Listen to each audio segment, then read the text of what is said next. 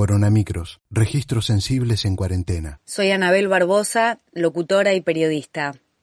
Pensando un poco en qué nos dejarán estos días de cuarentena, se me ocurre que son una reafirmación de algo que nosotros ya sabemos, pero que a veces nos olvidamos, y que es que la salida es colectiva.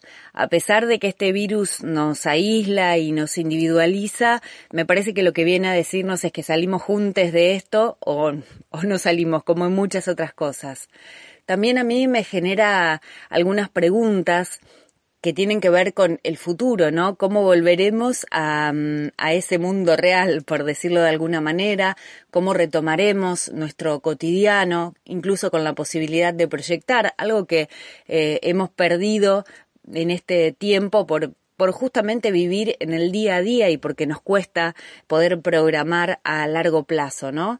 Eh, ¿Cómo y qué de todo lo que mm, aprendimos en estos días, quizás en empezar a reparar en el vecino, quizás también en en empezar a reparar en nuestro, en nuestro entorno, en nuestra geografía más íntima también, con nuestros afectos, con la gente que, que nos es imprescindible y vital, que de todo eso podremos reorganizar y quedará en, en nuestro futuro, ¿no? Y en lo que, en lo que venga después. Y también a mí me pasó algo con el tiempo, ¿no? Esta sensación de que el tiempo eh, en estos días es eterno, de que mm, no hay cosas programadas, no hay horario para hacer cosas eh, y por lo tanto da la sensación, o por lo menos uno lo va pensando y dice, no, si hay tiempo para hacer un montón de cosas vamos a tener ahora y me, me atropelló casi también la fugacidad de ese tiempo, ¿no? Con, con eh, todas las propuestas que aparecieron, todo lo que, eh, todos los documentales, películas que se liberaron, los libros,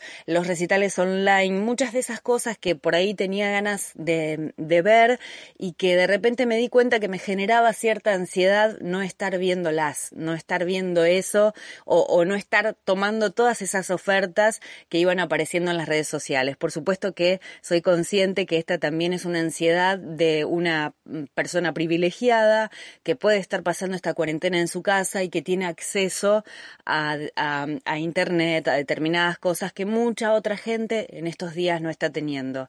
Pero también eso me llevó a reformular un poco ese tiempo para poder bajar la ansiedad y ver también eh, a qué quería dedicárselo yo, ¿no? ¿Dónde quería yo poner ese tiempo? Bueno, algunas cosas de las que me fue dejando esta cuarentena. Voces libres en un tiempo de encierro.